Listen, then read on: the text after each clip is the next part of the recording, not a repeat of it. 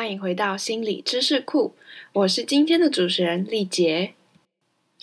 在今天的节目中，我要来谈谈社会心理学中一个重要的发现，那就是过度辩证效应。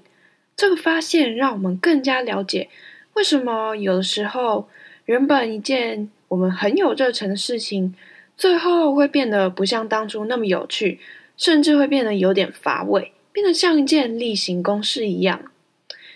大家应该都有听过这样的话：如果你这次考试班排前三，我就买 iPhone 十二给你哦；或者是读完这本书就可以集一点，五点就可以换奖品哦。从小到大，我们的父母常常会用一些奖励来激励我们做一些事情，但是大家有没有想过，这样的方式真的可以让小孩子们？持久而且又带有热忱的做那些事情呢？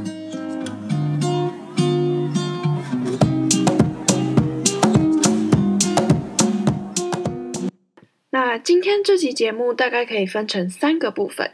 首先，我会谈谈人做出一个行为的时候，到底是怎么样受到过度辩证效应的影响。然后呢，我会介绍一个在一九七三年。发现过度辩证效应的心理学实验。最后，我会来谈谈过度辩证效应在生活中的例子。嗯，不知道大家有没有想过，到底是什么样的东西让人会去做出一个行为呢？在心理学中，我们将这个东西叫做动机，而动机又分成内在动机还有外在动机。内在动机呢，就是来自一个人内在的因素。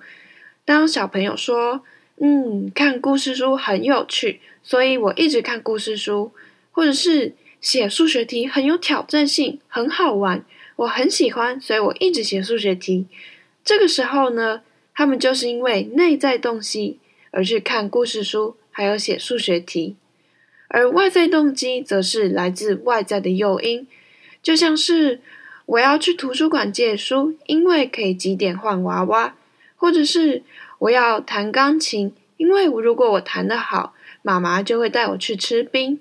我们会说，这个时候小朋友是因为外在动机而去做这些事情。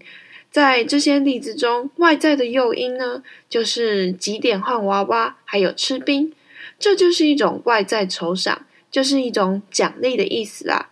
大家如果直观的想。这些奖励应该可以让我们更有意愿做这些事情，应该是这样吧？但奇怪的是，心理学家却发现了，这些酬赏不但不会让人们在从事这些行为的时候更有热忱，甚至会减少大家从事这些事情的意愿，因为酬赏的存在会让大家觉得自己好像是为了得到奖励才做这些事。不是真的因为自己想要做、喜欢去做而去做，而这就是过度辩证效应。那么，心理学家是如何发现过度辩证效应的呢？在一九七三年，有个叫做 Mark Lepper 的美国社会心理学家，他做了一个研究。他和研究人员给幼稚园的小朋友们彩色笔，让他们自由的涂鸦。第一周呢，他们先观察每个小朋友画画的时间长短。他们用这种时间的长短来评估小朋友一开始对于画画这件事情的内在动机有多强。简单来说，就是看小朋友有多喜欢画画啦。第二周呢，研究者就把小朋友分成了三组。第一组在小朋友画画之前，就会告诉他，画完的时候可以拿到一个有金色星星和红缎带的奖状。第二组呢？则是在他们画完的时候，才给他们一些意外的酬赏。他们没有事先告知小朋友说：“哦，画完之后会给你奖品哦。”而第三组小朋友则是一个对照组，他们没有收到任何奖励。一周之后，老师把彩色笔和画纸放在桌上，而研究人员则透过一面单向的玻璃来看小朋友画画的时间有没有增加或是减少。因为呢，这是一个没有酬赏的状况，小孩画画时间长短就反映了他们的内在动机。结果呢，没有拿到奖励，还有拿到意外的奖励的小朋友呢？他们的画画时间都没有明显的变动，唯一改变的是第一组，就是那一组事先被告知之后可以拿到奖励的那一组，他们的内在动机竟然明显的下降了。而这就是过度辩证效应。这种事先告知有酬赏的情况，很容易让原本有趣的画画变成工作。这种现象其实不止在小孩身上。在成人也会出现。举一个大家应该都可以有同感的例子好了。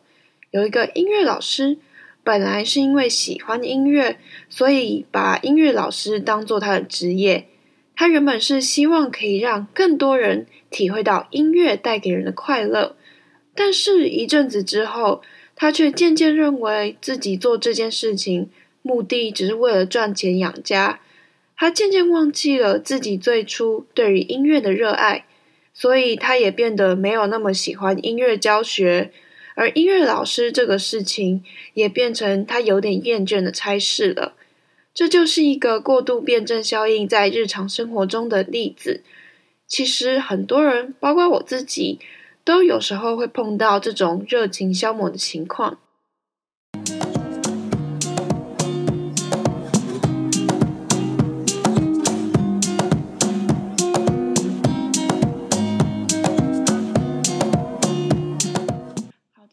在今天的节目结束之前，我们来回顾一下本集的内容吧。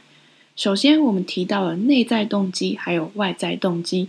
内在动机是因为内在的因素而去做一件事，例如因为觉得看书是一件很快乐的事情，所以看书；而外在动机则是因为外在的诱因或是酬赏才去做一件事情，例如因为看书可以几点换奖品，所以才看书。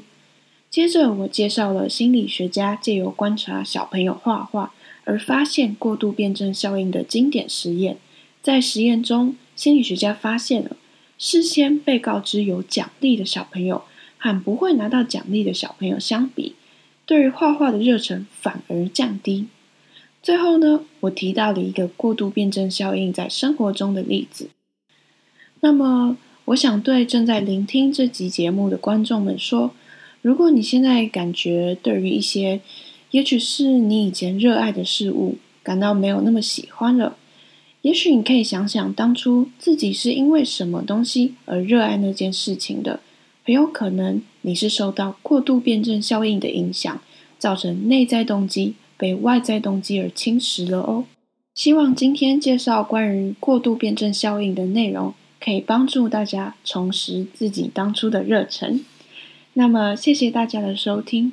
如果大家喜欢这些心理学的小知识，欢迎订阅心理知识库的频道。